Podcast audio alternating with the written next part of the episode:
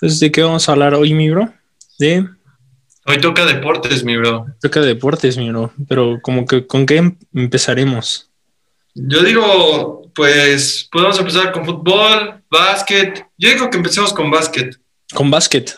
Porque, porque como que no, no, no, bueno, no tengo mucho dominio en el básquet, pero le vamos a echar ganas. O sea, literalmente me vi, me vi nada más media serie de, de ¿cómo se dice? The Last Dance. De Lance Dance. Sí, sí, no, casi no vi mucho, pero. Muy buena. Pero sí, o sea, me gustó, está muy perra. La tengo que volver a ver y la tengo que volver a ver completa. Y pues bueno, este. Pero hoy, hoy va a estar raro porque vamos a hablar de deportes en sí, en general, y de todos los deportes y de lo que hay en los deportes, pero lo vamos a, a hablar como que más, más al azar. Y no sé, siento que nos vamos a dese- desenvolver más, más raro. Pero ahora sí no sé qué lenguaje ocupar porque el día de hoy, porque el día de hoy tenemos, tenemos a un invitado, a un, a un invitado muy especial, que fue mi profe de, de educación física durante la secundaria. Y pues bueno, me parece que ya está presente y pues le, le quisiera dar la introducción a mi profe, eh, Oscar Olvera Jr. Hola, profe. Bienvenido, profe. Bienvenido. Hola, hola, hola, hola. ¿Me Ah, soy-? El profe combinado. Sí, sí, sí. Un poquito de eco, profe. Esperen. Sí, profe, no hay problema. Profe, claro. ¿Qué tal? ¿Cómo están, chicos? ¿Bien? Bien, bien, ¿y usted? ¿Qué tal? Bien, todo bien, todo bien. Aquí ¿Qué andamos. Profe. Me parece que usted fue jugador en segunda división. En segunda división y por ahí estuvimos un ratito intentando llegar a primera A, pero bueno, por ahí cosas del, del destino ya no se pudo, pero bueno, ahí estuvimos. Sí, pero pues sabemos que algún día, algún día va a pasar esas ligas. Claro, profe. Sí, sí bueno, ojalá ya de, de entrenador podamos llegar, pero, pero bueno, poco a poco este, se van cumpliendo objetivos este, con mucha, mucha, mucha perseverancia y paciencia sobre todo. Sí, de- y de alguna, de alguna forma lo, o sea, sabemos que en lo que haga usted va a tener éxito. Bueno, en mi, en mi caso, porque pues yo ya estoy más este, acoplado a lo que usted sabe y lo que me ha enseñado y sé que es un gran profesor. No, muchas gracias, muchas gracias por, por invitarme y bueno, pues aquí estamos a ver eh, de qué vamos a platicar. Entonces, así damos iniciado el episodio 3 de una experiencia con adolescentes inexpertos. Aquí con su servidor Alberto Escobar González. Enrique Alejandro Fallada Larrozal. Y como primer invitado de este podcast tenemos a nuestro profesor. Oscar Olvera, Oscar Olvera, gracias. Súper, súper. Pues eh, me parece que Alberto quería hablar de básquetbol, profe. Y es un mundo que yo, la verdad, medio conozco. Y eso porque lo llevé en la primaria, pero casi ya no lo he retomado. Alberto es mu- mucho de este lado. Pero le digo, lo poco que sé de básquetbol y las líneas y, y todo eso de la, de la competencia es, en, es basado en The Last Dance. Y eso a medias, porque no la vi completa, pero algo sé, algo sé. No sé usted. Pues también no es un, un tema que domine al 100%, pero, pero bueno, también conozco un poco. Entonces podemos, podemos platicar de eso si quieren también, no hay problema. Pues mire, eh, a mí me encanta el básquetbol. Este, desde muy chico he jugado y practicado. Y pues sí, a mí me encanta. Y como dice Quique, la serie de La- The Last Dance está muy buena. No sé qué opine, ¿ya la vio? Sí, claro, como cinco o seis veces. Realmente creo que es una, una serie muy buena. Eh, cuenta de diferentes perspectivas lo que pasaron durante finales de los 80s y prácti- prácticamente todos los 90s. Eh, pues una trayectoria impresionante de Michael Jordan, digo. Eh, todo el mundo que le gusta el básquetbol conoce bien la trayectoria de, de, Michael Jordan, pero creo que, pues sí, realmente cuenta cómo se fue desarrollando, quiénes fueron los que lo fueron acompañando durante toda su estadía en el Chicago Bulls, cómo fue que llegó, eh, realmente prácticamente los Chicago Bulls pues eran un equipo más de toda la liga, no era un equipo bueno, y Michael Jordan pues logró hacer de los Chicago un equipo de elite.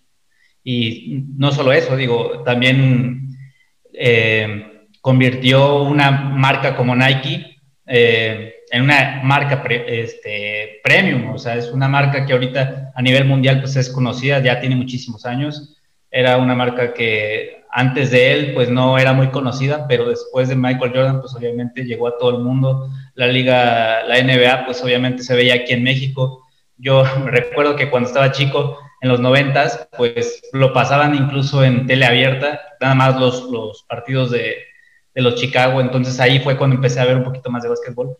Pero este, pues bueno, la serie realmente está buenísima, la verdad es que lo recomiendo también muchísimo.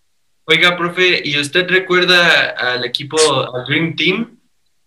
Sí, claro, claro, claro. Era, yo creo que para que lleguemos a, a ver algo parecido, realmente creo que quizás mis ojos no van a poder ver algo, un equipo como ese, digo, está, estaba Magic Johnson, estaba Michael Jordan, estaba Scotty, estaba Charles Barkley. Charles Barkley. Habían jugadores que eran de muchísima calidad y creo que entraba uno y salía el otro y era mejor que el otro y, era impresionante. Realmente creo que fue un deleite ver ese, ese equipo en los Juegos Olímpicos.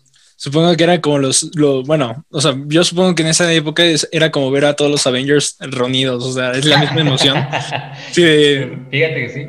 Y, sabes qué, mira, Magic Johnson fue en su momento el Michael Jordan antes de que Michael Jordan llegara. Él, era el, en los Lakers, él era el ídolo, por decirlo así. Y también obviamente estaba Larry Bird también, que estaba en los Celtics, que igual era muy bueno que era pues, más o menos igual del contemporáneo de, de, Magic Johnson. Entonces, bueno, juntar todos, pues imagínate, es como si juntaras a Pelé, a Messi, a Maradona, o sea, imagínate usted. Para jugar en un equipo, pues es literalmente darse en la torre con, con, los mejores, así, los mejores. Claro. Eh, bueno, yo lo que vi era una locura, porque el único equipo que pues les podría hacer competencia era Croacia de Tony Kukoc y era un jugador contra el Dream Team y era muy, muy difícil. Y como dicen en la serie, al principio Michael Jordan y Scottie Pippen no querían que Tony Kukoc se acoplara en los Chicago Bulls y le hicieron el primer partido lo más complicado posible. Sí, se lo hicieron. también había especulación también, porque como Tony iban a, a traerlo a la NBA, entonces él decían, bueno, pues si es tan bueno, que lo demuestre ese partido. Y realmente creo que, digo, pues también estaba contra un equipazo, realmente él no podía hacer mucho contra todos, pero, pero también fue muy buen jugador, realmente también recuerdo que, era bueno también. Hablando de los mejores, de hecho tomamos de nombre eh, en inspiración a nuestro grupito de amigos, el Dream Team, porque estábamos pensando como de, bueno, los más inteligentes, aplicados, los que mejor eh, sabemos ser y los más líderes, digámoslo así, y los que mejor echan desgorre en un solo equipo. Hicimos, eh, hicimos, un equipo de seis y ya se quedó así nuestro nombre nuestro grupito de amigos. No sé si usted en su, en su adolescencia ya tenía un grupo así de, de que de seis o más con los que puedan convivir así como tipo un, equipo precisamente y de que todos los trabajos y todo eso lo hagamos, lo hacemos así y lo seguimos haciendo y cuando tenemos la oportunidad la vemos porque realmente nos salen muy eficaces esos, esos trabajos. ¿O no, mi Beto? Sí, sí, claro. No, pues es padrísimo el tener un equipo así y pues saber que siempre cuentas con ellos, hacerlo todos juntos, es padrísimo, la verdad. Sí, no sé qué nos pueda contar de, usted si haya tenido su grupito así. Pues sí he tenido varios grupos, digo, en la escuela fíjate que no, no tuve un equipo así porque era muy complicado, sobre todo por, por el chiste de ponerse de acuerdo, igual pues era, antes era pues por teléfono, no había mucho internet, este, era muy complicado. Ahorita pues bueno, con todas las cosas, herramientas que tienen ustedes, pues es más fácil incluso, pero pues antes era juntarse en la casa de alguien y alguien tenía una buena computadora y el otro no, y el internet estaba lento. Imagínate, si a veces ahorita está el internet lento, imagínate en ese entonces, este, pero sí, sí, sí, sí. Yo creo que ahorita el equipo de amigos pues lo tengo ya de grande, entonces este, sí lo, sí me gusta mucho convivir con ellos y creo que cada quien tiene y aporta diferentes cosas, entonces eso, eso también me gusta mucho. Pues sí, o sea, eso está bastante bien porque es como te construyes entre, ustedes construyen algo y empiezan a, o sea, se ayudan de una cosa para otra. Por ejemplo, mis compañeros no son tanto de editar videos y, la onda y, y, no sé, por ejemplo, hicimos una canción y Beto y yo éramos como la parte creativa y literalmente nos volamos todo el trabajo, pero en otro, en otro trabajo donde tenían que hacer un periódico, por así decirlo, otros se la rifaron más. O sea, ya es como que nos, nos complementamos entre nosotros para siempre terminar los trabajos y como que los hacemos muy bien por, por esa cuestión.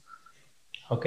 También, eh, o sea, es, importante también saber el rol de cada quien. O sea, obviamente no todos pueden aportar lo mismo, pero decir, sabes que yo no puedo hacer esto, pero puedo hacer esta cosa, ¿no? O sea, puedo, o, díganme cómo puedo ayudar. Y eso también está padre porque eh, todos aportan diferentes cosas. Y eso siempre es importante como que todo el mundo lo entienda de esa forma, porque a veces por lo mismo, eh, pues hay problemas, ¿no? O sea, a veces hay discrepancias de que decir, pues, sabes que yo estoy haciendo más que tú o lo que sea, pero no, o sea, realmente cada quien entender cuál es el rol que le corresponde y, y pues darle hacia el mismo objetivo. Eso sí, tener bien claro el objetivo que, que van a hacer y, y, creo que las cosas así fluyen mejor.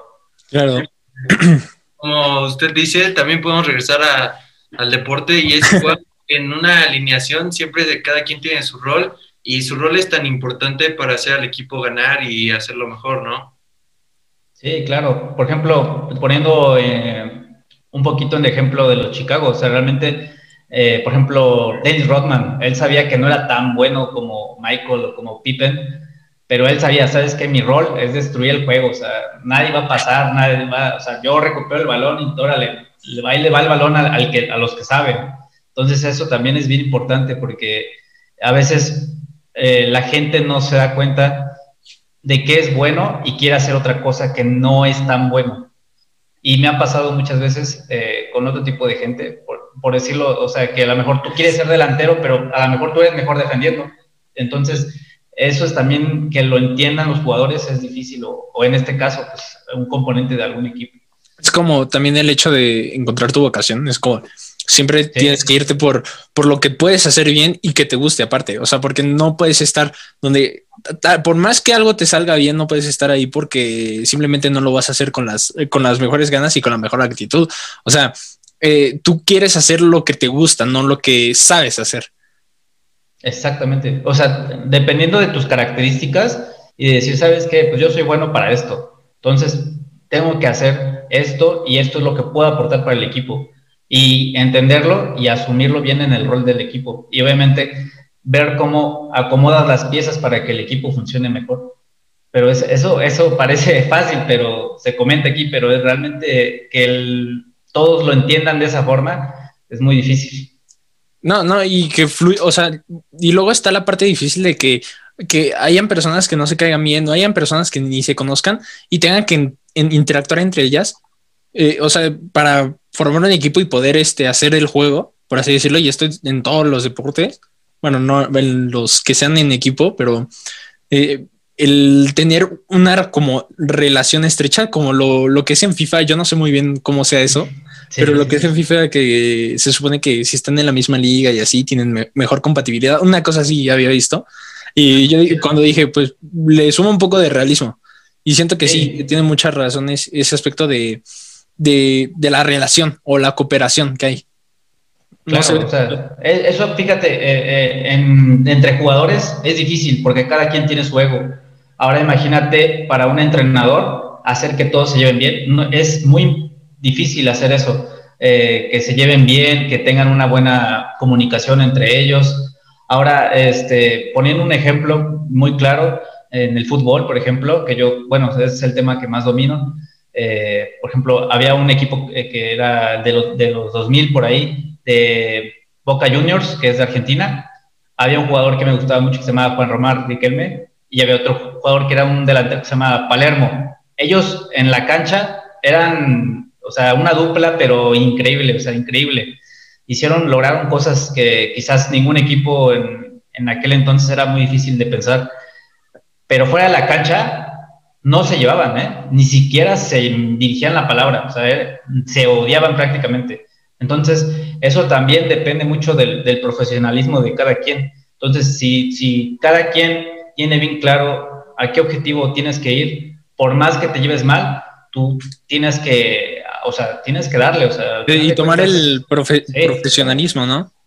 Claro, claro, Y eso, y eso eh, o sea, en cualquier ámbito, ¿eh? En cualquier trabajo, en cualquier cosa, tienes que llevar, o sea, al final de cuentas, aunque no te lleves bien con alguien, tienes que trabajar y tienes que saber trabajar en equipo. O sea, es, eh, eh, ay, perdón, Beto, ya no te he dejado hablar, pero este, es saber como entre la división en lo personal y en, el trabajo, y eso es como la clave para llevar muy bien las cosas. Por ejemplo, si yo con Alberto estoy en un trabajo que dura seis meses y nos enojamos en, en ese transcurso, o sea, yo le voy a decir, vamos a hacer el trabajo porque depende de nuestra calificación y tenemos que esforzarnos y que quién sabe qué. Y la amistad después se arreglará, después no, pero tenemos que concluirlo bien. Ya, perdón, Beto. No, no, no. Bueno, yo quería tocar un tema, como decía el profe, que pueden haber dos jugadores que son letales, pero también algo que hace que haya problemas es el protagonismo, ¿no? O sea, que uno quiere hacer como el protagonista del equipo y no dejar al otro como igual brillar. Sí, sí, sí, claro. Ah, o a veces son, no, es tanto eso, sin, a lo mejor el problema no está en la cancha, el problema es en cómo nos llevemos, o sea, en que no concuerdas yo contigo en mi forma de ser lo que tú quieras, siempre hay algo, siempre hay algo en el que no podemos este, compartir las mismas ideas y desde ahí empiezan los roces. Entonces, al final de cuentas, este, ese tipo de cosas, o incluso, pues no sé, en el temperamento o en alguna cosa que, por ahí choques con alguien, pues sí, es difícil, es difícil. Pero al final de cuentas, como les digo, o sea, ellos eran muy profesionales y tanto que, bueno, ellos quedaron campeones de la Libertadores varias veces, en la, antes era la Intercontinental, que ahora es el Mundial de Clubes. Eh, ellos jugaron una final contra el Real Madrid, que, estaban los, los, Galácticos, y le ganaron al Real Madrid. Entonces ellos fueron campeones del mundo contra ellos y contra el Milan. Entonces eran un equipo muy fuerte. Y imagínate, todavía un equipo de Sudamérica ganarle al campeón de Europa. O sea, era como que algo que probablemente muy pocas veces en la vida vayan a pasar. Pero bueno. Pero pues bueno, o sea, eso es profesionalismo a lo, a lo que yo quería llegar.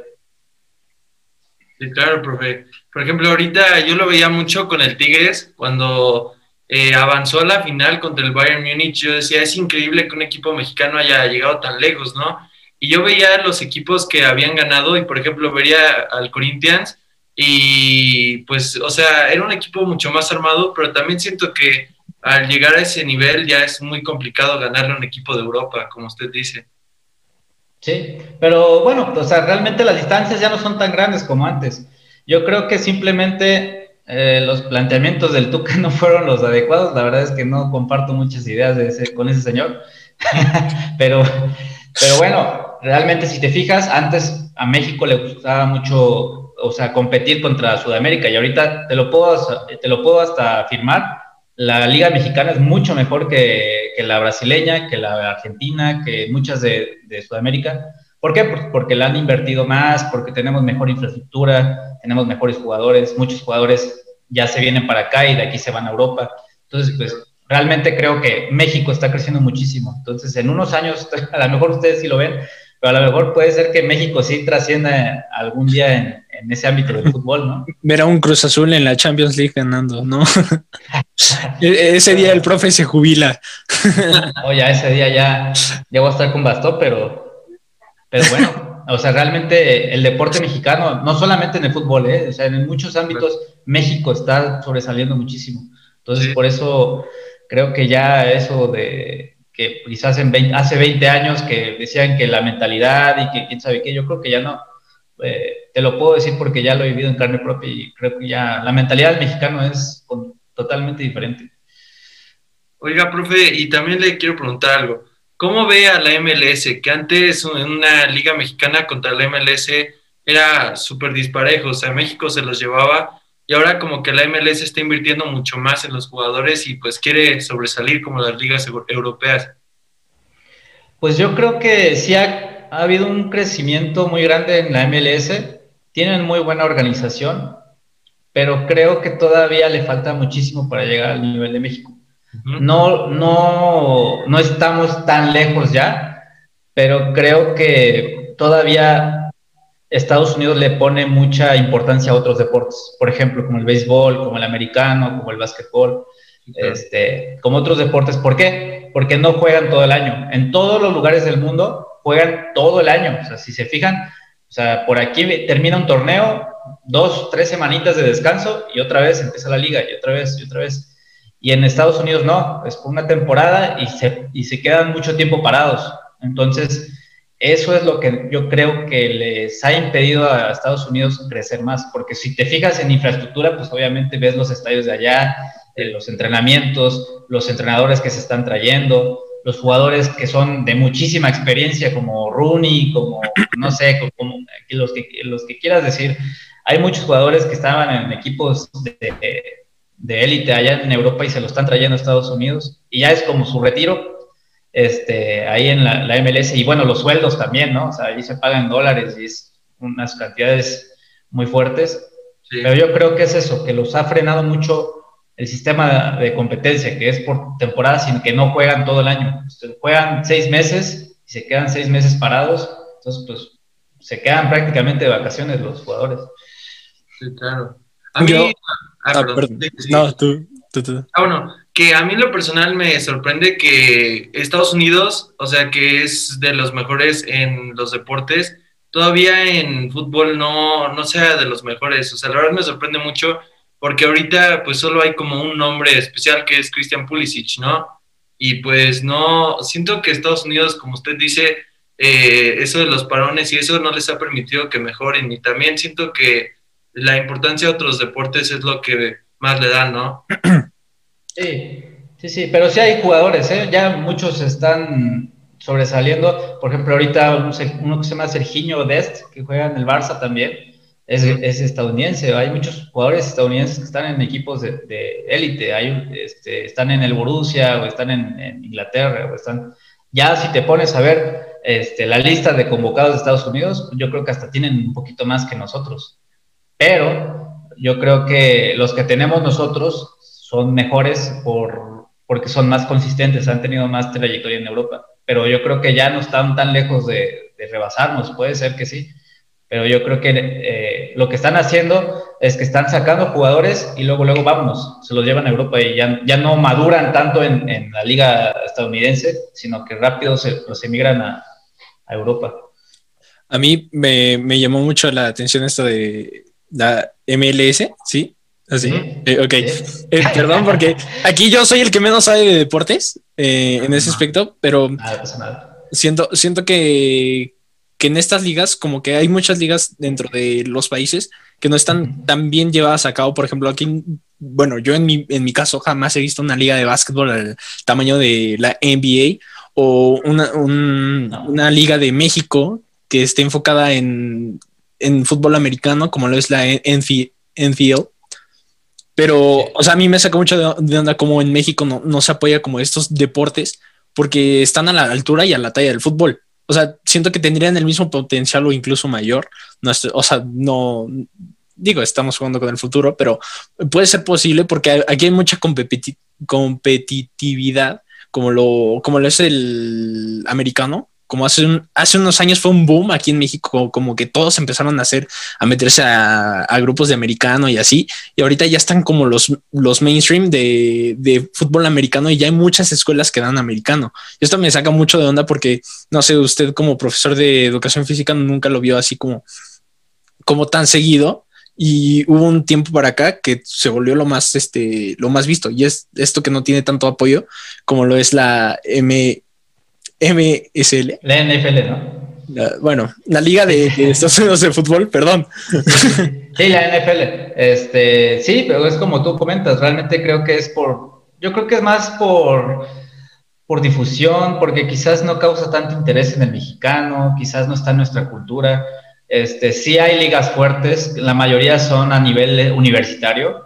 Yo digo, yo conozco muchos entrenadores ahí a, a nivel universitario y son muy buenos. Y de hecho, muchos eh, se los traen de Estados Unidos, no de la NFL. Hay una liga que igual es estudiantil, que no recuerdo cómo se llama, pero bueno, es la liga estudiantil, donde ahí también es como que la segunda, por decirlo así, para llevárselos a, Estados Unidos. Al, profesional. Entonces, muchos de esos se los traen a México y acá están jugando y, y esos también pulen también a los jugadores que tenemos acá en, en las ligas. Sí, exacto, en las universidades y pues eh, hay muy buen nivel. Este, te invito a que luego veas ahí eh, partidos entre universidades, por ejemplo, en el mismo TEC, este, eh, la UDLA, muchos este, universidades que son muy buenas y tienen un nivel muy, muy, muy fuerte. también en el básquetbol, en el básquetbol también hay buenos, pero también se traen mucho talento de Centroamérica, de por ahí, y, y realmente también son buenos. Simplemente yo creo que no, México no tiene una infraestructura como para ver más, más opciones. O sea, por ejemplo, para básquetbol, para... Sí, exacto. O sea, para incrementar el turismo. Más apoyo, falta más apoyo. Y, falta más apoyo. Aquí no se puede vivir bien del profesionalismo. Del profesionalismo no se puede vivir aquí. en otros deportes es muy difícil. Sí, no, no, no. Y, o sea, y esto es en todo, porque no hay como que mucha infraestructura, por ejemplo, lo que veo con los sitios turísticos. Hay muchos sitios turísticos que no están eh, explotados bien y de una buena forma. Estaba escuchando hace poco un podcast donde, por ejemplo, había un lugar turístico que es Tulum y que lo estaban sobre, sobreexplotando de mar, que hasta destruyeron los manglares y tienen una mala infraestructura en sí, todo México, en el turismo, en los deportes, en lo que quiera ver, tiene una mala estructura porque si no, pues ya, ya estaríamos a la talla de países primermundistas. O sea, aunque suene feo, pero por ejemplo, lo que es el Super Bowl, siento que esto es un escenario también como de turismo, porque mucha gente de, de, otros países va al Super Bowl y va a verlo o va a ver quién juega, o incluso esto se crea como un, ex, espectáculo, como lo fue el, hace un mes, algo así, hace un mes con The Weeknd. Y, o sea, es parte de un espectáculo porque mucha gente va a ver nada más al artista o mucha gente nada más va a ver a quien juega o mucha gente va a ver qué sucede en ese lugar, pero no siendo de ahí. Eh, o sea, esto siento que es como también un impulso al turismo y siento que México lo podría aprovechar muy bien. Me imagino un Luis Miguel en una liga de, de básquetbol, ahí cantando a medio partido, pero pues hay cosas que, pues, eh, podríamos cambiar. Sí, claro, o sea, sí se puede. Simplemente eh, al mexicano quizás no le interesa tanto. Por ejemplo, yo, yo estoy seguro que si hacen ese evento acá en el Azteca, pues a lo mejor sí se llena, pero no se llenaría si, por ejemplo, fueran equipos mexicanos no sé, llámese un Azteca, llámese en alguno, y a lo mejor el espectáculo, pues no sería igual. ¿Se me explicó? Yo creo que el nivel de, obviamente, de competitividad de allá de Estados Unidos con, con, esos deportes, pues es premium, o sea, es lo mejor de lo mejor del mundo. Entonces, este, también eso es un valor añadido a, todo eso, ¿no? Sí, pero, o sea, yo, según yo, sería muy buena practicidad abrir las ligas como lo es la NBA y la NFL, pero para México, y abrir estos tipo de equipos como los, no sé, los Tuzos de Pachuca, pero en presión básquetbol, y de que pues cada joven o cada que aspire a esa profesión se dedique al full y que en México esté, o sea, que, México también crezca en ese aspecto y que no solamente se vayan al, otro país. Yo soy de los de, la idea de, que no se vaya, o sea, no irte de Latinoamérica, sino que te quedes a mejorar. Que te quedes acá, exacto. Sí, sí. pero eh, es como todo, te digo, es, oferta y demanda. Si ves, si la gente consume, pues obviamente hay un producto. Entonces, si tú vas al estadio y vas y te gusta el básquetbol y vas y apoyas todo, pues obviamente esos recursos se van reflejados a los jugadores y los sueldos de los jugadores se van a ver mejor, este, el espectáculo pues obviamente... Eh, el turismo se, va, se va a notar. Es un gran exponente para la, economía. Literalmente, pues puedes hacer crecer todo un país a base de pura, puro fútbol y digo, puro deporte y que sea externo. Por ejemplo, lo que, lo que es un poco el fútbol, pues como que eso es lo que quieren hacer, pero siento que yo siento yo que aquí en México como que no está bien aprovechado como, eh, como lo es en Europa. Los recursos son diferentes, pero sí se aprovechan. O sea, realmente creo que eh, el del fútbol, me incluyo, o sea, hay mucha gente que vive de esto y, hay muchas bocas que, alimentan. O sea, tanto, si tú te pones a pensar, la gente que va al estadio, bueno, cuando ya estábamos en las cosas normales, este, pues desde, desde, la, desde, el portero, desde el jardinero, desde las personas que venden las papas, desde el taquillero, desde el entrenador, todas, imagínate cuántas familias sí, claro. estás alimentando ahí. Entonces, pues como dicen, es un negocio del cual vivimos todos, todos los que consumen ese deporte, pues eh, es, son trabajos para uno. Oye, Quique, retomando lo que decías, ahorita hay un equipo que se llama Capitanes de Ciudad de México y haz de cuenta que hay una liga abajo de la NBA que se llama la G League, la Gatorade League, y es como, antes se llamaba la Evolution League, y es como una antes de la NBA. Entonces ahorita metieron a los capitanes de México para ver cómo les va y cuánta gente va a verlos si están en esa liga. O sea, ahorita es como prueba, ¿sabes? Y ya si ah. se actúan bien y juegan bien y se traen buenos refuerzos, ya se va a hacer aquí en México bien. Ah, la, la Gatorade League. Ah, o sea, como si fuera una Champions. Pero ah, eso está muy cool porque siento que, pues, precisamente lo que estaba diciendo, eh, o sea, haría incrementar el turismo, incrementaría el turismo tanto a todos los países de Latinoamérica. España se empezaría a fijar en dedicarse al básquetbol, lo mismo con los países, eh, países de Europa. Y siento que, que sí, ya estoy como el chicharito diciendo, imaginémonos cosas chingonas, caray. pues sí, realmente sí, el, el cielo es el límite, dicen si hay ganas, hay deseo, se puede hacer. Simplemente es que la gente apoye. Claro. Eso es lo más difícil a veces.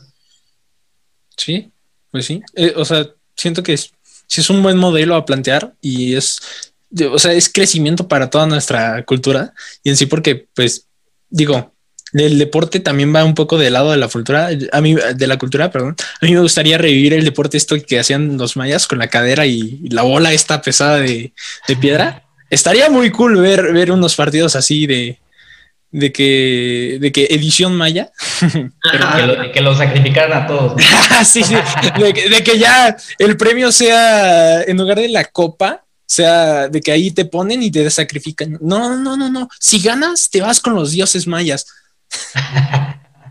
no, imagínate, imagínate, yo, yo hubiera perdido a propósito. O sea, el que ganabas lo sacrificaban. No, Cruz Azul, Cruz Azul sería el mejor equipo de todos. Sería, el que más años vivía. Pero sí. Pero sí. Muy bien, ¿y qué, más? ¿Qué más, chicos? Queríamos así como poner un poco el ambiente. Bueno, yo en mi caso quería poner un poco el ambiente que no fuera tan formal, aunque en nuestros podcasts pasados habíamos dicho que, pues, si fuera un poco formal, este, algunas cosas, algunas veces, nuestro primer episodio fue muy formal porque en el cero literalmente nos pasamos de decir pura peladez. Aquí mi nieto lo regañaron por eso, pero siento, siento que eso, o sea, como combinar las dos y no estar solamente quedarte con una cosa. No, sí, claro. Pues por eso era la idea de invitar al profe, ¿no? Para que nos diera ideas acerca del deporte y de todo lo que sabe, pues apoyarnos a que el podcast pues, crezca y lo vean más personas. Sí, sí, sí. De hecho, este profe, mm, si quiere hacer spam aquí en, nuestro podcast, de vayan a oírme a lo que callamos los maestros. Muy buen nombre, profe, me, encantó. Fíjate que, que yo ese proyecto lo, lo estuve platicando, mi amigo lo conozco de hace muchísimo tiempo este, igual lo conocí entrenando fútbol cuando estábamos chicos, teníamos 13, como su edad más o menos, 13, 14, 15 años, no recuerdo bien. Y ya, o sea, realmente no, teníamos la inquietud, ya habíamos hecho un podcast hace como un año, me parece, y cuando empezó la pandemia, eh, y, este, y de repente pues dijimos, ¿sabes qué? Vamos a retomar eso, o sea, vamos a hacer eso. Y nada más fue una llamada de que lo hicimos el martes y para el miércoles ya lo estábamos haciendo. Entonces, no lo pensamos tanto. Le dije, ¿sabes qué? Mira, le vamos a llamar así. Y ya, no, no lo discutimos, lo hicimos. Este, como pudimos, hicimos el primer episodio. La verdad es que sí está medio, medio, medio el primer episodio. Pero bueno, la, la, cosa es, como dicen, es, es, arrancar. O sea, es que tú lo hagas con tus recursos y como quieras. Digo, las intenciones sobrepasan a veces lo que, lo que quieres hacer, ¿no? O sea, si tú quieres hacer algo, hazlo, o sea, aviéntate, no importa. ¿Cómo, ¿Cómo lo quieres hacer? Que mi cámara no se ve bien, que mi micrófono, que lo que sea, hazlo, o sea, no importa. Ya tú sobre la marcha, pues si tú sigues, este, tú lo vas a ir mejorando poco a poco. Y así empezamos y, este, y ahí andamos, hacemos lo que callamos los maestros, ahí estamos en YouTube. Este, ahorita no hemos subido episodio porque pues hemos estado cargados de trabajo cañón, pero ya este, eh, de hecho, se vienen buenos episodios porque vamos a tener muy buenos este, episodios. la próxima semana vamos a tener una invitada que es seleccionada de básquetbol, de femenil, nacional. Entonces ahí para que lo chequen, está, va a estar muy bueno. Es una jugadora que ha tenido trayectoria en Sudamérica, este, ha sido seleccionada nacional, como había comentado, entonces va a estar muy bueno. Y bueno, vamos a seguir con ese proyecto todavía, pero bueno, ahorita nos tomamos un descansito de, de unas dos semanitas. No, pues sí, es que está bien darse su, espacio y, su tiempo, porque si no, le dejas de perder el gusto y al rato no vas a querer hacerlo, ¿no? o sea, no, no, no vas a querer eh, saturar algo que, te, que te gusta. Y, es algo como que hay que tomarlo en cuenta para todo, para los videojuegos, incluso para lo que es el deporte. O sea, para esto aplica para todo. Darte tu tiempo, tu espacio y no siempre estar duro y dale, duro y dale, porque al final de cuentas te vas a terminar hartando y ya no vas a querer hacer lo que te gustaba antes. Sí, claro. Y aparte, en esto que es como un podcast, o sea, se nota cuando alguien está cansado, se nota cuando alguien ya está así aburrido o lo que sea. Entonces, la, la idea siempre estar fresco, ¿no? O sea, siempre tener como una buena vibra y, si ves que no, por ahí no tienes ganas, no lo hagas. Para tantito, no pasa nada, respira y ya después lo, lo, lo haces cuando, cuando ya estés como más, más fresco, ¿no? Sí, con, con toda la actitud. Mire, se supone que en el podcast ah, falta un personaje acá, eh, pero este... yo me acuerdo que pues me dijo, no tengo mucho tiempo para hacer esto de, los, del podcast. Este, yo le dije, no te preocupes, vas a seguir, pero pues nada más dinos cuándo puedes para integrarte. Y hasta la fecha no, no, no se ha vivido en nuestro podcast y se supone que es un tercer integrante. Y mire, precisamente estaría en esta plática todos hablando excepto yo.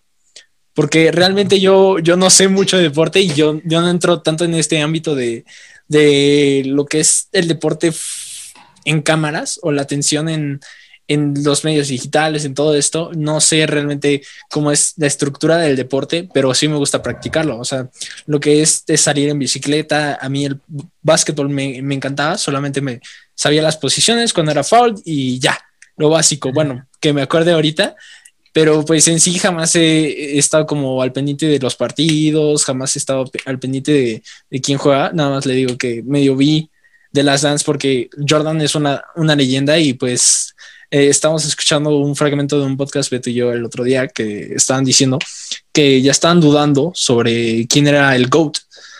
Y estábamos viendo que, que pues habían visto que LeBron había remontado un partido y había ganado y habían dicho, no, pues LeBron ahora es el GOAT. Y ya Jordan dijo, saquen el documental. Y se puso la... Puso la sobre la mesa. Sí, sí. Ah, pero fíjate que LeBron es un monstruo, es un atleta nato, pero yo creo que no, no está a la altura de Jordan, no lo está. Si alguien por ahí se puede colar, yo creo que puede ser Scotty o puede ser Kobe Bryant. Para mí, a mi gusto, eh, por, por, el tipo de jugador que era, por toda la calidad que, que demostró. Puede estar en ese nivel, puede ser que sí, pero yo creo que todavía le falta un poco para, llegar a, esos niveles. Sí, claro. Yo también pienso eso, porque es que también hay que entender que Jordan cuando estuvo en su tiempo, él cambió el básquetbol por completo. Él hizo que mucha gente eh, empezara a ver el básquetbol y le empezara a gustar mucho, porque antes el básquet no era algo muy importante. En la misma serie nos dicen que Chicago era una... Eh, todos iban a ver el béisbol, o sea, el básquetbol era una cosa aparte y a veces lo veían y ni siquiera le tomaban pues sí, eh, la atención de vida, ¿no? Entonces llegó Jordan y cambió por completo el deporte. Y como dice el profe, pues sí, LeBron es un monstruo y todo, pero creo que todavía no, no está al nivel de Michael Jordan. Sí, no, no, y aparte él revolucionó todo, o sea, desde una marca deportiva como Nike, que realmente Nike no era nada, o sea, en ese entonces, ahí en la serie lo dice, eh, la marca de Converse era la, la mejor marca en, en, cuanto a básquetbol se refería, y estaba ahí Magic Johnson, Larry Bird, y lo, y lo anunciaban. Entonces, de hecho, ahí decía, eh, Michael Jordan quería que lo firmara Adidas, Adidas nunca lo llamó, y, y lo, lo, llamó Nike. Y bueno, de ahí, pues obviamente Nike se volvió un monstruo, o sea, realmente todo el mundo quería los Jordan. Yo recuerdo, incluso de chiquito, me acuerdo que llegué a tener unos Jordan porque mi papá los compró. Yo vivía en Monterrey, se iba a Estados Unidos y los traía y ya traía yo unos Jordan que, aquí ni habían salido y yo, yo jugando fútbol con ellos, pero bueno, esa es otra cosa, pero este, eh, fue, fue un monstruo, o sea, imagínate, y luego la, película de Space Jam, me acuerdo cuando pasó eso y Jordan se retira eh, un, por un rato y se fue al béisbol, eh, y en el béisbol, ¿qué pasó? Eh, bueno, eso, eso está, está muy cool porque justamente cuando se retira el béisbol, eh, están filmando Warner, le habla y le dice, pues, este, vente, tenemos un proyectazo y pues, pues tú eres la estrella.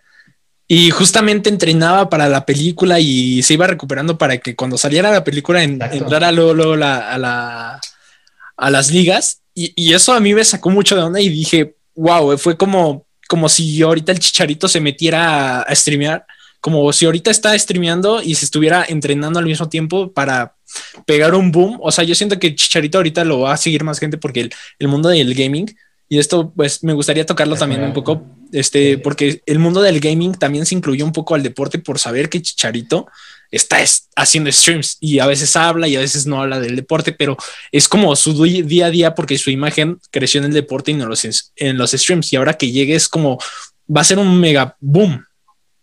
Sí, claro. No, y aparte tiene todo el tiempo del mundo, digo, ahorita creo que ni la liga está parada, o sea, él, pues, supongo que también él fue gamer desde hace mucho tiempo y creo que pues se presta, ¿no? O sea, que tenga mucho tiempo para entrenar, o sea, realmente a lo mucho un jugador profesional entrena dos, tres horas en la mañana y a lo mejor otras dos horas en la tarde, y pues todo el rato que te queda pues es muchísimo y cuando no estás en competición, pues a lo mejor nada más trabajas dos, tres horas y tienes todo el tiempo del mundo.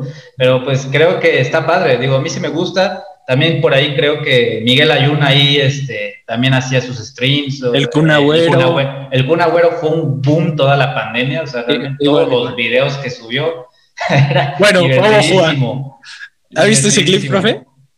El de, sí. Ojo, que está hablando bien serio de... Y, de repente le, le, marca Messi, ¿no? O sea, es, como es amiguísimo de Messi. Imagínate, estás en un stream y te marca Messi. O sea, imagínate. Luego, lo de Ibai, ¿no? Que bueno, este, Ibai y Kun hicieron su amistad y después hubo como que un evento con Ibai y, los, los, jugadores de, Argentina. No, no estoy seguro. No, de, del Barça, perdón.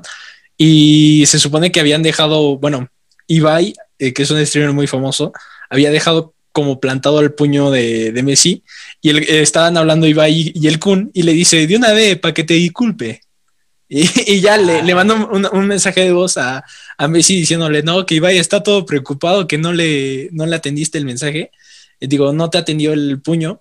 Y, ya dice, no, que no pasa nada, Messi, o sea, bien tranquilo. Y, y es como, se volvió mucho joya, es como si, bueno, para mí, o para los amantes del fútbol, para mí sería como que Luis Miguel se pusiera a hacer streams y se pusiera a jugar. O sea, es literalmente, es un sueño hecho realidad. Sí, sí, sí, sí.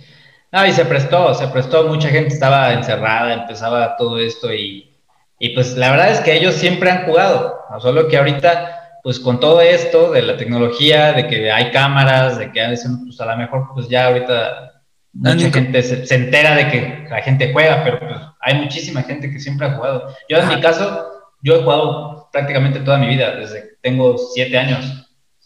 Yo tengo todas las consolas de Nintendo, siempre he tenido, o sea, siempre he tenido lo más nuevo, siempre. Entonces, pues a lo mejor ahorita ya se presta porque pues ya tengo esto, ya tengo el otro. Pero está padre, a mí me gusta mucho y creo que es un mundo maravilloso, todo eso del gaming. Claro. Sí, Ah, perdón, ¿qué quiere decir? No, tú, tú, tú te, te estoy diciendo. Ah, este, no, ah, eh, también como dice el profe, en los tiempos libres es muy padre, este, pues sí, jugar videojuegos. A mí me encanta cuando tengo mi tiempo libre jugar videojuegos y que los deportistas entren. A mí lo que más me gusta es cuando los deportistas entran a un juego de su deporte. Es muy padre porque como que ellos usan a su jugador y lo checan y ven si es como él o así. Esas partes son las que más me gustan cuando streamean así en juegos de deportes, es lo que más me gusta. Es, como que lo encuentran, ¿no? O sea, es como, wow, neta me veía así, wow. Pero por ejemplo, para un youtuber como lo fue Gref en su, en su momento, que sacó su skin en Fortnite, o sea, eso, eso fue como, él ya lo tenía planeado y él ya lo había visto, pero alguien que, por ejemplo, a lo mejor sí jugaba, pero no, no se daba cuenta de tanto como estaba él en el juego, ya le puso más atención y dijo, wow, hay que apoyar este tipo de juegos, hay que apoyar este tipo de proyectos y, o sea, es un boom total en cualquier aspecto. Sí, claro. Y, sobre todo han visto que también eh, juegan jugadores y de repente pues no les gusta la puntuación que tienen o piensan o que está así muy baja, ¿no? Y ellos piensan que está debería estar mejor. eso también es divertido porque dices, bueno, pues, o sea, sí soy tan malo o, sí soy tan lento, o sí soy tan esto, ¿no? Sí. es, padre cuando te puntúan bien, pero cuando no, así es. Yo, vi un video de que cuando llegan los FIFA, de cuenta que llegan unos FIFA a todos los jugadores, entonces les dan su carta de valoración y el juego. Entonces ya los, los jugadores de los Tigres, cada quien va viendo cuál cuánto le dan y muchos se enojan por su regate o por su velocidad, dice el profe. Entonces, pues sí, la mayoría se enojan y la mayoría se sorprenden porque hay unos que salen muy altos. Porque, por ejemplo, me acuerdo que Torres Nilo le preguntan, ¿y cuánto crees que tengas? Y dice, no, pues 72 y sale con 75 y pues se emocionan o cosas así. Yo creo que el simple hecho de salir en un videojuego de, así ya es una locura. Es un logro, es un logro. Sí. Yo supongo que es, es, un logro porque vas a perpetuar años y pues si al rato dicen, no, quieres jugar con la, la generación del 16, o sea, supongamos un ejemplo que en, en, muchos años no estén jugadores o por ejemplo, voy a poner un ejemplo que es el Chaco Jiménez, que ahora se dedica, sí se llama así, que ahora se dedica a, a ser como narrador me parece, no sé bien los términos, pero se dedica a ser narrador. Siento que en un futuro van a decir, no, quiero jugar con el Chaco, quién sabe qué, los de Pachuca que sepan de historia, y va a ser como, te vas a regresar y vas a ver cómo jugaban y vas a descubrir nuevos jugadores y, y literalmente es dejar un legado en un videojuego. A mí me saca, bueno, a mí se me hace como un gran logro. Y, o sea, y es que es eso, es un, es un gran logro lo que, lo que es estar tú en un videojuego o estar tú plasmado en una historieta es es increíble realmente. Y aparte, o sea, ¿cuánta gente no, no, lo juega? O sea, imagínate, puede jugarte alguien en África o alguien en Asia y ni siquiera te conocen físicamente y están, están ahí con tu juego, o sea, y voluntariamente también se acuerdan de tu nombre. Y eso pues, es, es, un legado, como dices, o sea, es algo muy bonito. ¿Qué opina de que va a salir Neymar en el pase de esta temporada de Fortnite? No, yo ya lo, lo voy a comprar esta semana.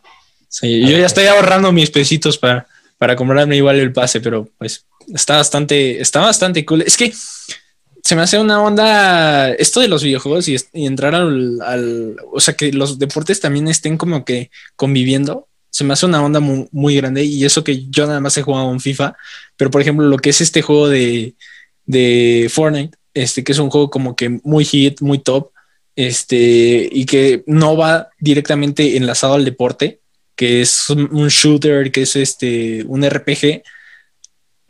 Creo que sí, no estoy seguro. No, es un shooter nada más. RPG es salvar al mundo, ¿no? Un RPG son los juegos que tienes que subir el nivel y todas esas cosas. Pero... Salvar al mundo, sí, sí, sí, esa parte. Sí, más o menos. y bueno, este, perdón, profe. Entonces, ah, este, se me, me, saca mucha de onda que esté Neymar en estas partes, pero igual está muy cool porque dices, wow, tengo a mi ídolo del fútbol en este, en, en, este lado de la pantalla. Y es como, jamás lo vería haciendo esto. Jamás Neymar mataría a alguien, ¿verdad? Ah, y, sí. y, es como, bueno, es un poco de, de, de, sacar un poco de contexto algunas cosas, lo que hacen los youtubers. Me acuerdo que, que una vez vi un título que decía, ¿cómo se dice? The eh, Gref mata a tantas personas, pero pues, era el título del video, era puro clickbait, y al final pues es un gameplay de Fortnite. O sea, Bueno, también Neymar, o sea, es un marketinero, o sea, a todo lo que da, o sea, ese cuate le encanta llamar la atención y siempre está en las portadas durante muchísimo tiempo. Y pues imagínate, llamar la atención en el juego más jugado de la actualidad, durante cuánto tiempo. Entonces, pues, pues ahí está como también muy reflejado de lo que es hoy en día. Eh, por ejemplo, lo que, lo que hicieron con Travis Scott también es uno de los raperos más sonados últimamente. Eh, lo que hicieron con Marshmello, o sea, muchas cosas que están haciendo. Pero pues me gusta Fortnite porque tiene movimientos estratégicos siempre muy, muy claros, ¿no? O sea, por ejemplo, cuando salió las películas de, de Marvel o lo que sea, pues sacan algo temático. Y la gente, como le gusta mucho, pues realmente lo consume. Y imagínate, el, pase ese que hicieron, no este, este el anterior, que fue de todos los Marvel. Imagínate cuánta gente no lo compró. Yo lo compré, o sea, la verdad estuvo se supone que yo, o sea, yo en mi caso iba a dejar Fortnite y iba a decir, no, ya salió Rocket League gratis, me voy a poner a jugar competitivo Rocket League, ya no voy a comprar este más pases de Fortnite. Dije, ya no le quiero me retire nada de este dinero y ya no tenía para mi siguiente pase. Vi que salió Marvel y yo dije, no, olvídalo, me tienes de nuevo aquí. Y saben cómo jugarla, porque, porque saben cómo hacerla. Lo mismo, el, terminó el pase y yo vi que mucha gente se compró ah, este pase por el Mandaloriano. O sea, por, más que, que tuviera, estuviese feo el, pase, el Mandaloriano era ¡pum! están muy aliados con Disney últimamente. Sí, sí, sí. y realmente eh, como te digo, ellos ya están apalabrados, ellos ya saben que va a salir y, de lo mismo, de la mano, van sacando cosas para que siempre estén vigentes. ¿Por qué? Porque hay otras competencias como el Call of Duty o como otros, otros shooters o otros juegos que son muy famosos ahorita y pues obviamente no quieren que se les vaya para allá. O sea, ahorita ellos...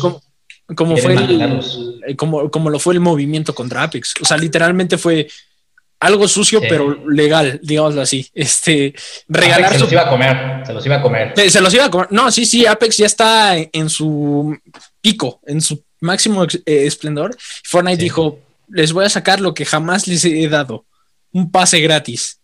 Todos los caramelitos de esa época, porque habían muy, muy buenos jugadores este, sin skin. Bueno, caramelitos era otro término, pero ah, los jugadores sin skin, pues muchos ya tenían nivel, pero llevaban pases y pases y pases sin jugar con, con skins y dijeron, no, pues esta es mi oportunidad. Y algunos gastaron sus pavos y algunos los conservaron para seguirse comprando sus pases y sus pases y así.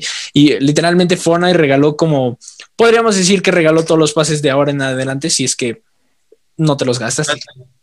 Sí, pues quien lo aprovechó, sí. Pero pues sí, o sea, realmente ellos saben jugar, o sea, realmente es trabajo de muchísima gente que sabe, que sabe qué es lo que le gusta a la gente y pues tratan de explotarlo. O sea, al final de cuentas, imagínate cuántos millones de, dólares no se llevaron el año pasado, nada más en pandemia, encerrados con ese pase. O sea, imagínate, fue una locura. Yo, yo lo terminé jugando, me lo pasé todo, todo, todo, hasta el nivel 180. O sea, y, lo, disfruté muchísimo. Pero digo, eh, estos cuates saben y han se han destronado. Ay, se desconectó. Creo que solo apagó su cámara. Ah, no, sí, profe, pero como usted dice, no, está cañón. Yo no sabía que habían sacado el pase gratis por lo de Apex. Yo ni en cuenta. Yo solo me acuerdo que estaba entrando a Fortnite esa vez y vi que era gratis y me saqué un montón de onda. Dije, ¿qué onda? Pero, por ejemplo, también algo que me di cuenta fue cuando salió la temporada de Marvel. Eh, ve de que una temporada antes había sido malísima y todos estaban quejando, como dice que, que iban a salir entonces yo creo, como usted dice, vieron la oportunidad para como retomar Fortnite y pues metieron todas las skins de Marvel. Sí, pues eh, o sea, algo que vende es Marvel. Sea, a la gente le encanta Marvel, cómo lo relacionaron, cómo lo fueron llevando. Yo, la verdad es que terminé gastando más por los skins que sacaron, por la del Venom, por la de varios ahí que sacaron. Y la verdad es, pues es que te emociona tanto que no dices, bueno, pues son 100 pesos, ¿no? Son 200 pesos. Y, eso a la larga, imagínate por cuántas personas lo, lo gastan, pues imagínate todo lo que se llevan esos cuentos. Lo multiplican, sí, no, yo, yo estaba en mi cumpleaños y dije, pues me han regalado pocas cosas, pero casi, casi no me han llegado mis pavitos. Y cuando vi que, sacaron, bueno, justamente sacaron el jefe maestro, yo soy, soy muy fan de, de Xbox y de la saga de Halo. Y literalmente ya me había hecho otra vez la idea de no voy a gastar más en pavos, no voy a quién sabe qué, ni me compré el pase esta temporada, no quiero. Sacan al jefe y maestro y digo, wow, wow, wow, wow, wow, Fortnite, volviste a jugar conmigo otra vez y otra vez a poner los pavos y a comprarme todo el paquete. Digo, ya nos desviamos un poco del deporte, pero siento que va muy de la mano. Ah, no pasa nada. O sea, lo, padre del podcast es que puedes ir hablando. llevando y, no importa, mientras estemos hablando de cosas que nos gusten, es, lo, padre. A ver cuándo nos echamos una partida, profe, entre los tres. No, claro que sí. lo hacemos en directo. Ya, entonces, twitch.tv random cada 2 para que se vean el gameplay con el profe. estaría padre, estaría bien, estaría bien. Sí, sí, sí.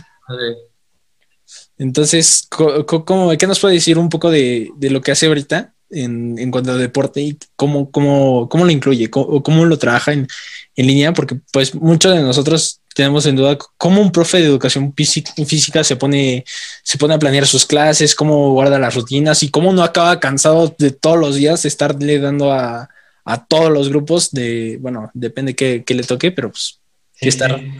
Pues fíjate que desde que empezamos la pandemia, yo creo que todos los profes nos, nos pasó nadie sabía como que la fórmula del hilo negro, o sea, por decirlo así, como decimos todos. Realmente este, pues nos tuvimos que acoplar a como Dios nos dio a entender, porque nadie sabía cómo hacerle, pero ya a estas alturas pues me las he ingeniado, o sea, empecé a comprar cámaras, compré un tripié, compré cosas, este, me puse a estudiar, estuve leyendo mucho, estuve capacitándome y, pues ya realmente es difícil hacer educación física en casa porque a veces no hay espacio. He batallado muchísimo con eso, sobre todo con los niños chiquitos. Pero, este, pero ya realmente creo que los niños me gusta porque se acoplan a lo que hace uno. Este, y pues ya realmente lo que me he dado cuenta que pues tenemos todos, tenemos ciertos materiales que podemos ocuparlos para muchas cosas, que, para hacer ejercicios y algunas cosas las orientamos para poder este, tener la coordinación, la fuerza, la, agilidad, este, que coordinemos bien eh, mente y cuerpo uh, debidamente, pero pues es difícil, es difícil, sobre todo, digo, con chicos, a lo mejor con secundaria, pues también, pero pues ya sabes que a veces por ahí no quieren hacer las cosas, pero pues yo siempre trato de hacerles conciencia a los chicos, digo, al final de cuentas, los que se engañan son ustedes, o sea, yo, yo hago ejercicio yo estoy consciente de que yo lo hago, pero si tú no lo haces, a la larga se va a ver y se te va a notar en tu salud, se te va a notar en tu desarrollo de tu cuerpo, por decirlo así. O sea, si no, te, no lo haces, pues vas a estar gordito, no vas a tener este, buena condición. Y ahora que regresemos, pues, todos digo, ¿no? Pero, pero es difícil hacerles conciencia a los chicos, es muy difícil, eh, sobre todo en esas edades que pues, por, les entra por aquí, les sale por allá. Pero los niños pues sí lo hacen y lo hacen, pero ¿sabes qué? Ahí está el trabajo del profe, tienes que hacerlo divertido, tienes que hacerlo dinámico, tienes que hacerlo este, creativo. Yo, yo me considero un profe muy creativo en, todo lo que hago y, y, así hemos estado trabajando todo este año. Ahorita con lo del fútbol, pues no hemos trabajado tanto porque es difícil, imagínate cómo, cómo podemos trabajar así, si ahorita todo el mundo está, digo, los que más nos pasó a afectar pues a nosotros, los entrenadores, porque son puras actividades al aire libre y pues, pues ahorita no se puede. Pero pues por eso mismo, o sea, me empecé a aplicar en ese tipo de cosas, este, ya me aprendí a hacer videos, digo yo, cosas que yo no sabía hacer. Me dije, bueno, pues vamos a empezar a hacer esto, esto, y yo, yo todo, hice todo, mis videos, eh, aprendí a usar el Premiere, eh, compré mis micrófonos, compré mis cámaras, entonces, pues realmente creo que también aprendí muchísimo este año. Sí, no, pues es lo que comentábamos en el episodio cero, en el piloto, que, los profes deben saber llamar la atención, ¿o no, Beto? Sí, claro. No, es lo que, justo lo que iba a comentar. No, es importantísimo, profe, porque, por ejemplo, nosotros nos damos cuenta en, en clases, por ejemplo, hay un profe en peculiar que sus clases las hace lo más divertidas y entretenidas posible para que nosotros nos lo aprendamos. Y es una materia muy complicada, ¿sí o no, que Y nos tiene entretenidos todo el tiempo en una materia que normalmente es aburrida. Es que para la mayoría de los mexicanos, y yo siempre he escuchado que, pues si haces una encuesta de las clases que menos te gustan, hasta el último va a estar historia, hasta el último va a estar este, eh, no sé, otro tipo de clases como lo es ortografía y así, porque les cuesta mucho, eh, eh, nos cuesta mucho entender ponernos en el papel, pero por ejemplo, el profe que, no, que se pone en el papel de un personaje histórico o nuestro profe que, que nos habla como que muy de, muy, como nuestro lenguaje que dice, no, sáquense estos güeyes, ya nos, o sea, literalmente eso es lo que llama, llama la atención y lo, y bueno, reitero mis líneas del episodio cero, que ya tengo aquí mi, mi, mi guion, no, no tengo nada de eso, pero, pero sí, o sea, es mucho de la onda de saber llamar la atención de los, de los alumnos y, y, estar jugando con el lenguaje y con lo que ellos saben. O sea, con lo, por, por ejemplo, eh, ponerte a pensar que la reina Isabel I le dijo a, no sé, tipo un militar o, o tipo a Winston Churchill le dijo, no, coma, güey, que están entrando por... Y se te queda grabado, porque el profe lo dijo así y lo dijo tan gracioso que se te quede grabado y al momento de hacer tu examen, ¿te acuerdas por el güey que dijo el profe? ¿No? O la palabra que dijo el profe, o la chistosada que dijo el profe, no porque te haya dicho lectura en la página 514, pónganse a leer y hagan lo que quieran. O sea, es, esta onda de los profes es saber acoplar.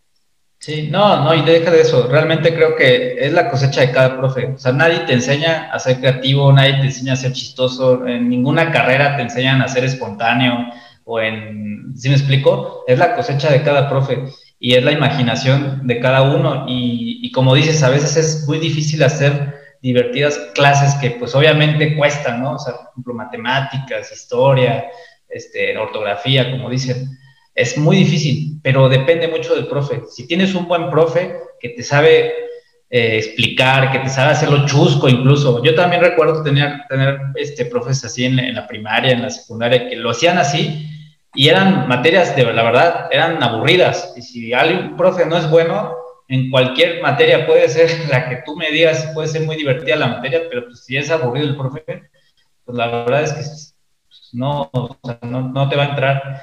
Y ahí es una, de verdad, yo creo que es donde debemos valorar mucho el trabajo de, esas personas.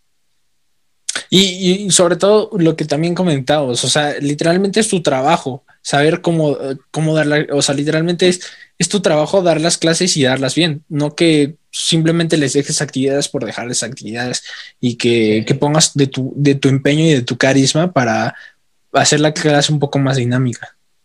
Sí, pero es, pero fíjate, realmente te lo puedo decir, el porcentaje de, maestros que son así, te puedo decir que pues, es muy bajo, muy, muy bajo. O sea, puede ser el 10, 20% de todos los profes que hay. Digo, yo la verdad no conozco muchos profes que hagan sus clases así divertidas. ¿Por qué? Porque, bueno, yo estoy, yo en este punto, digo, yo me enfoco en mi trabajo, no puedo ver el de los demás, pero es difícil. Ahorita ya hay muchas herramientas, hay muchas cosas que, que sirven, pero yo creo que es el, cada quien el carisma de, del profe, o sea, es, es, nato, o sea, no, eso no se enseña en ningún lado, eso ya lo trae uno. Sí, profe, y como dice, o sea, el profe, ¿cómo puedo decir? Él está impartiendo su clase, pero siento que es un extra y un gran apoyo que los profes lo hagan divertido, porque, o sea, los profes les pagan para que ellos pongan la clase, pero cada quien toma la decisión de cómo hacerlo, de cómo llevarse con sus alumnos, y cómo hacerlo mucho más movido y mucho más especial su clase. Y después te acuerdas de ellos, por lo, pues sí, por lo divertido que fue el tomar clases con ellos, o por lo aburrido, ¿no? En algunos casos. Sí, hay, hay veces que te vas a acordar de, eh, del... Ah, perdón, profe. Hay veces que te vas a acordar de, del profe por lo estresante y tediosa que fue su clase. Y hay veces que te vas a acordar por lo bueno que te la pasaste y las actividades que, que, que, siempre dejó. Por ejemplo, con usted, yo me acuerdo de, de, que tuvimos muchas experiencias de ese tipo de, de, bueno, yo que me quedaba con usted en las tardes a hacer condicionamiento físico y todo eso, decía, no, con ese profe sí me iba a poner bien mamey, pero llegó la cuarentena y...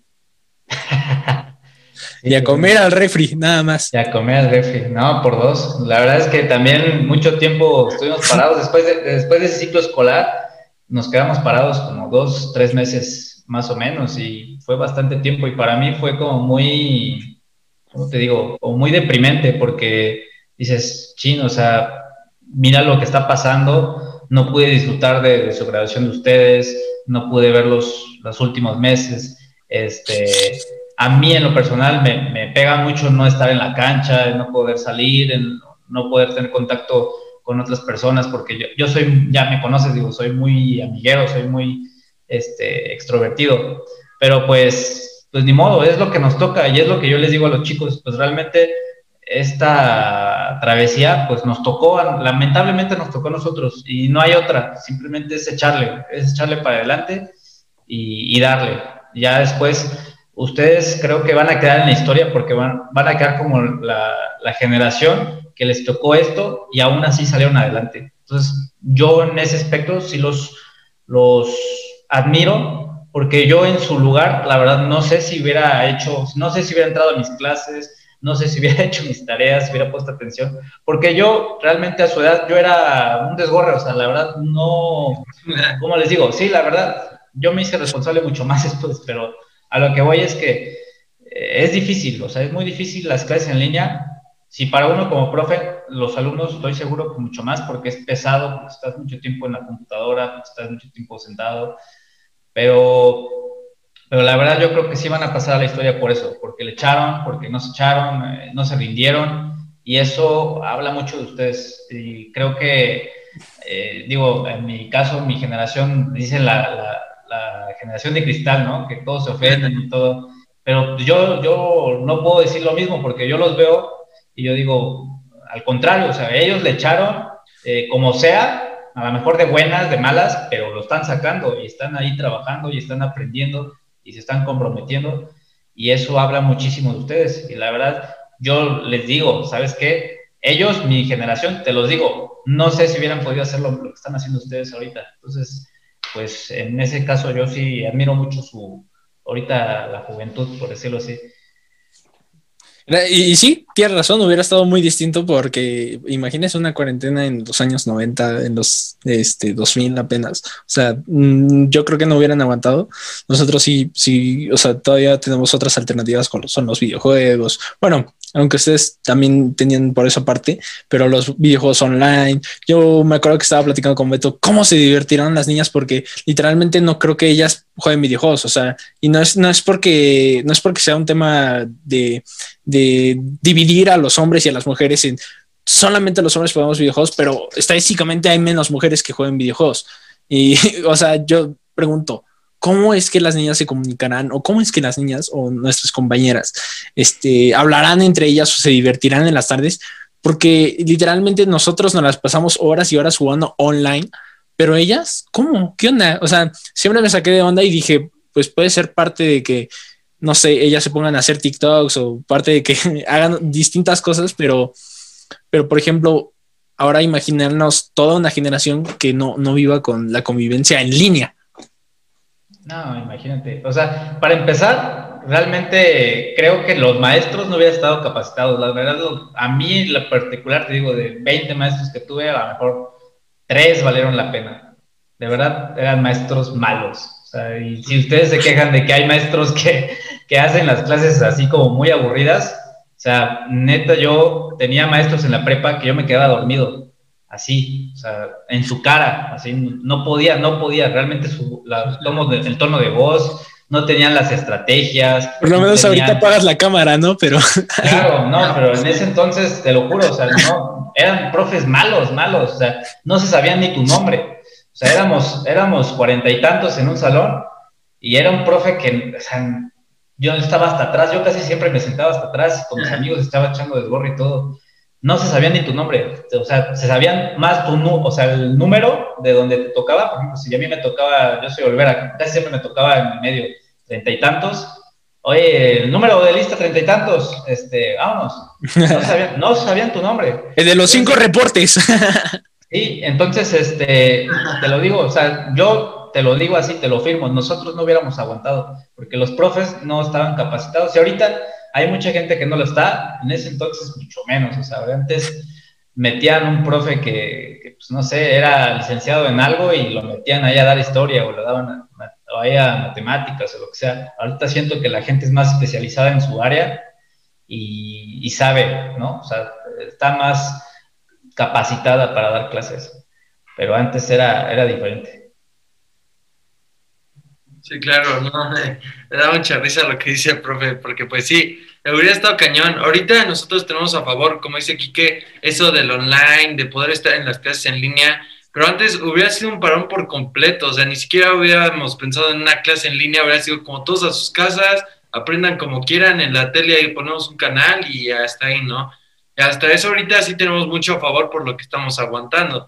Como, o sea, dicen ustedes que sí hubiera sido muy difícil antes, claro, mucho más que ahorita por todo lo que tenemos nosotros. Sí, no, y ahorita, por ejemplo, la clase media, eh, hablando económicamente, todos tienen celular, todos tienen su laptop, todos tienen internet.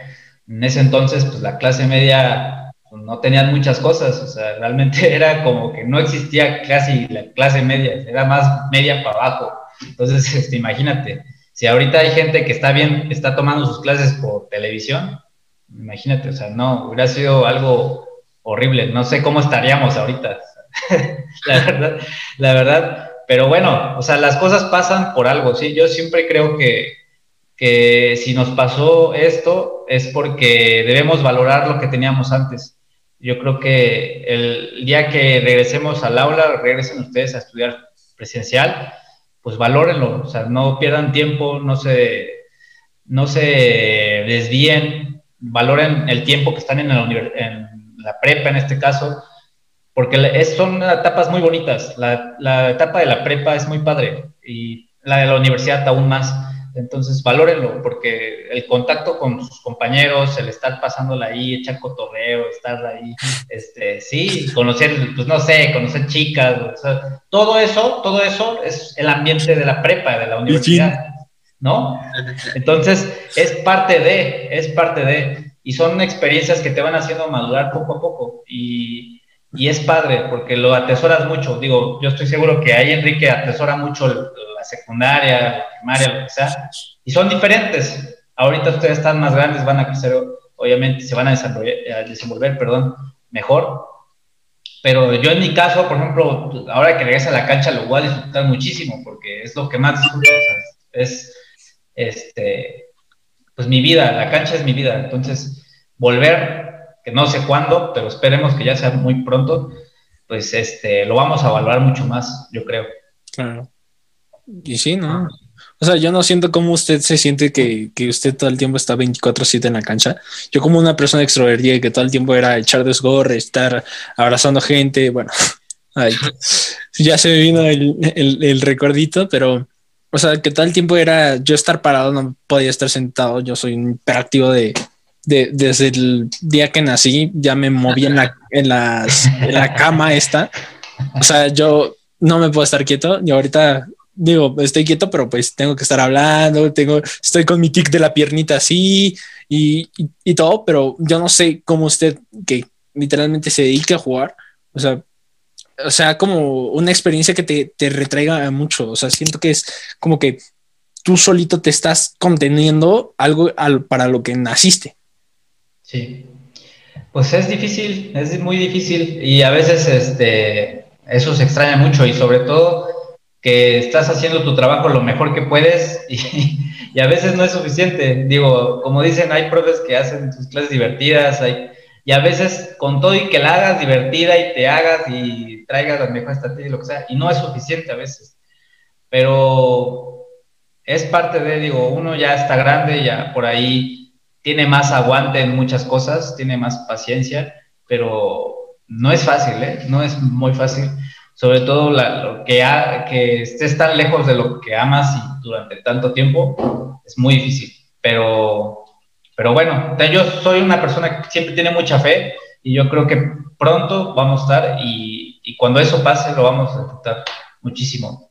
Y aparte, bueno, ustedes estoy seguro que todo este año aprendieron algo. O sea, algo y a la mala quizás, pero algo, o sea, algo, algo tienen ustedes y cuando lleguen al presencial lo van a aplicar y espero que así sea, o sea, que todo eso bueno, nada más quédense con lo bueno, lo malo, pues bueno, ya sabemos todo lo malo que ha pasado, pero pues bueno, quédense nada más con lo bueno y, y eso aplíquenlo, ¿no? Sí, profe. No, pues, por ejemplo, nosotros que que, que, que, nos movemos por distintos lados, yo dije, pues si estoy jugando y me dicen que soy improductivo, porque muchas veces sí me dicen así, pues lo voy a hacer productivo y si estoy jugando voy a sacar o voy a sacar algo de, eso y que realmente me llene. Y así empecé con mi proyecto de los streams y así empecé a, a, a jugar y así, y, y así empecé a, a, moverme más, que hasta el día de hoy ya tengo este, mis 60 followers de todo el año que estuve creciendo y estuve desarrollando este proyecto. O por ejemplo, ahorita con el podcast, nosotros sentimos que ¿para qué desperdiciar nuestras horas de plática cuando lo podemos materializar y hacer algo en, que se pueda realmente registrar y que quede nuestro legado? Creo que todo el mundo quiere, quiere dejar su legado y quiere marcar en algo a la sociedad. Y, siento que en, en, cualquier ámbito, o sea, digo, no, no para todo el mundo, pero pues sí para tu comunidad, ah, para la escuela que hayas estado, yo siento que, o sea, si en algún tiempo, en un muy lejano tiempo, pues usted llega a fallecer, yo me acordaré de usted y le contaré a mis hijos, no, este profe me, me estuvo, ya, ya, la, ya estoy poniendo tres metros de tierra, pero no, profe, este, digo, futuro, futuro, futuro, futuro, o sea, esperamos que, que sea usted como la reina Isabel o como Chabelo, que nos dure años, que sea eterno. Sí, no, pero eh, tienes razón, o sea, realmente creo que a eso venimos a la vida, a dejar algo, o sea, no te vas a llevar dinero, no te vas a llevar carros, no te vas a llevar te vas a llevar las experiencias y cómo impactaste en la vida de los, de los demás. O sea, si fuiste malo, pues vas a, te vas a decir, ah, pues ese güey fue, fue eso, ¿no? O, o si fuiste muy buen profesor, pues bueno, ese profe yo me acuerdo que era bueno. Entonces eso es lo que te llevas, no te vas a llevar el dinero que todo lo que hagas no te lo vas a llevar a ningún lado. Y eso es, eso es muy, eso es como, como dicen, trasciende, trasciende a lo, a lo que haces. Por ejemplo, en 10 años, pues a lo mejor vamos a ver este video y voy a ver aquí que aquí de joven y yo voy a estar allá con el bastón, pero este, pero lo vas a ver y vas a decir, ah, mira, cómo pensaba, o, o, cómo, qué pasó en ese, y eso es lo padre de, los medios, que queda registrado el video y ahí se va a quedar mucho tiempo, ¿no? No, lo, lo que dicen lo, el profe y Quique sí es súper importante. Yo también creo que todo hay que hacerlo con muy buena gana y disfrutándolo. Aunque sea lo más, o sea, sin importancia, yo creo que hasta eso hay que disfrutarlo, porque algo que decían de estar con tus amigos ahí echando desborre y todo era padrísimo. Y nunca lo valorabas, era como mañana nos vemos y mañana le seguimos al desborre o otra cosa. Y ya ahorita que lo ves así de cañón, de vas a entrenar y ya vas solo, ya no vas con tu equipo, ya no están los cinco, los diez, no sé cuántos eran, ya está muy cañón, o sea, sí se siente muy cañón el que en su tiempo no lo valorabas tanto y ahorita ya te hacen falta demasiado. Me, acordé de cuando fuimos el chico, profe. Uh. Uy, sí, estuvo bueno. Y es eso, simplemente ya dices, ah, pues, o sea, quisiera por lo que sea, o sea, que esto acabara y, estar ahí con los alumnos ahí echando cotorreo, disfrutar los partidos que pudimos hacer. Este, son experiencias que, que, te llevas y es lo único que, el bonito de mi profesión. La verdad es que a mí me gusta mucho porque, como dicen ustedes, si haces, si te gusta algo, hazlo. O sea, es lo que siempre les digo. Si te apasiona algo, algo hazlo. O sea, porque no vas a trabajar nunca. Yo, por lo menos, sí siento que trabajo, pero yo trabajo lo que me gusta y no lo siento pesado porque me encanta hacerlo. Entonces, siempre lo que quieran hacer, háganlo porque les gusta. Y eso a la larga les va a traer más satisfacciones porque dicen, wow, o sea, realmente no siento que estoy trabajando, o sea, y es algo que me gusta mucho. Y, y, eso profesionalmente, pues siempre lo vas a hacer mejor, lo vas a hacer más motivado, lo vas a hacer con ganas. Y, porque, bueno, hay mucha gente que lamentablemente, pues no viven de lo que les gusta o, están, están en un trabajo que... Dependientes algo que no. Sí, y, y están de malas, están deprimidos, están y, eso se ve, pues ahorita ustedes no lo van a ver, pero van a tener muchos compañeros, de este, bueno, espero que no, pero van a tener compañeros en 10, 20 años que ustedes lo vean a mi edad, 30 años, van a decir, ah, pues está gordo, este, está deprimido, ya se separó, ya está divorciado, este, y esas pequeñas decisiones que tomen desde, desde ahorita, las van a ver en, en 10, 15 años. O sea, ahorita ustedes no lo van a dimensionar, pero cuando pase, van a decir, ah, bueno, pues yo viví de lo que me gusta y, eso siempre va a ser positivo. Entonces, este, pues simplemente creo que es eso, o sea, vivir de lo que te gusta, si te gustan los streams, hazlos y lo vas a contagiar porque la gente le gusta lo orgánico, como lo has visto, o sea, la gente, si ve que lo estás disfrutando, pues la gente se ve a meterlo, o sea, y si estás diciendo tus tonterías, no importa, pero te estás divirtiendo. Y eso es lo que a la gente le gusta y es lo que veo. O sea, pues, ahorita hay trabajos que, que están evolucionando, ya las, los trabajos como tal ya no son como ahora. Mucha gente vive de internet. O sea, ahorita. Ya, ya no hay locutores, ya son podcasters. Exactamente, ya todo el mundo, antes todo el mundo quería estar en la tele. En mi caso, pues yo nunca quise estar en la tele, pero sí decía, bueno, pues yo creo que tengo algo que decir, ¿no? Y ahorita todo el mundo puede hacerlo, o sea, todo el mundo está al alcance de, de esto. Y si lo quieres hacer, tienes la inquietud de hacerlo, hazlo y, ya todo el mundo se siente como comediante, streamer y todo, pero lo puedes hacer, ¿sí? Que funcione, pues no lo sabemos, pero que lo puedes hacer, lo puedes hacer. Y hay mucha gente que simplemente porque es constante, porque lo hace mucho y no se cansa y eso, logra sus objetivos. Digo, creo que todos lo hemos visto, Kike, o sea, hay gente que dice, yo soy más talentoso que ese, o sea, y, le dices, bueno, pues, o sea, pues, simplemente no ¿Quién me suena? y, y, ya, simplemente creo que es eso, ¿no? Sí, no, sí. Es, desarrollarte tú y, y, o sea, que te valgan las envidias, que te valga todo lo demás.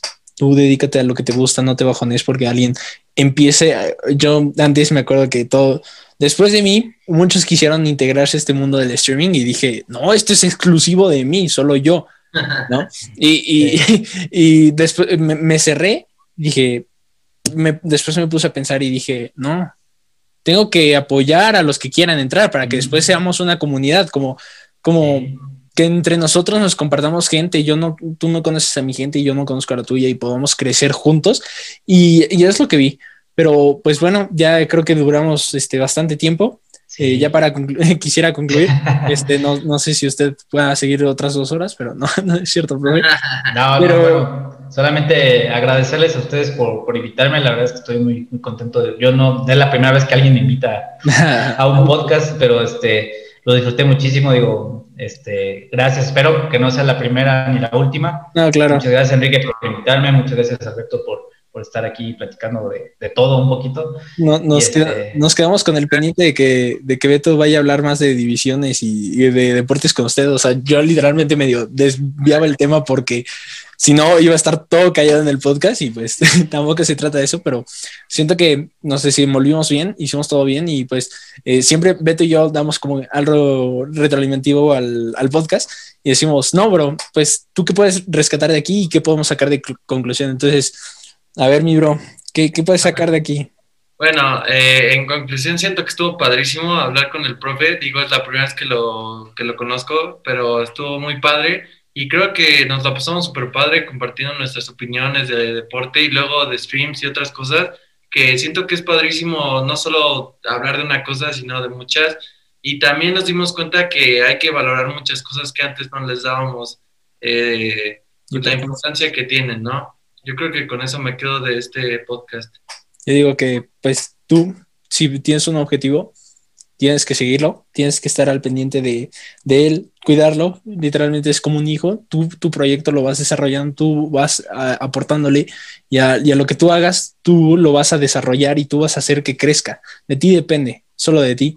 Y pues también valorar las cosas que antes no, o sea, valorar las cosas que tienes ahora y, no las de antes, lo que decíamos Beto y yo, este, vamos a extrañar las clases en línea, vamos a extrañar hacer este, quizzes en equipo, vamos a extrañar hacer trabajos en equipo en línea, ayudarnos bastante de Google, porque eso ya no lo vamos a tener, y, van a haber ba bastantes cosas que vamos a extrañar de la modalidad en línea, dormirnos en clase, estar en con pijama, comer en clase, lo, o sea, mil y infinidades de cosas que se pueden hacer ahorita pero que no se van a poder hacer en un futuro. O a lo mejor y sí, cambien y sean más flexibles de que te puedas traer tu bocadillo a clase, pero pues no comer literalmente con tu guisado ahí en clase echando el taco, apestando el todo salón, pero sí siento que tienes que valorar mucho de las cosas que, que tienes ahora y que no la vas a tener como lo es el contacto, que yo siento que esto es, uf, lo extrañamos, literalmente Beto y yo salimos eh, hace unos días en presencial, bueno, nos vimos en persona y dijimos, no, esto hace falta, hace falta ya ir con una chava, ya desahogar nuestras ganas de, de amar, de abrazar, no decir otras cosas. sí, pues sí.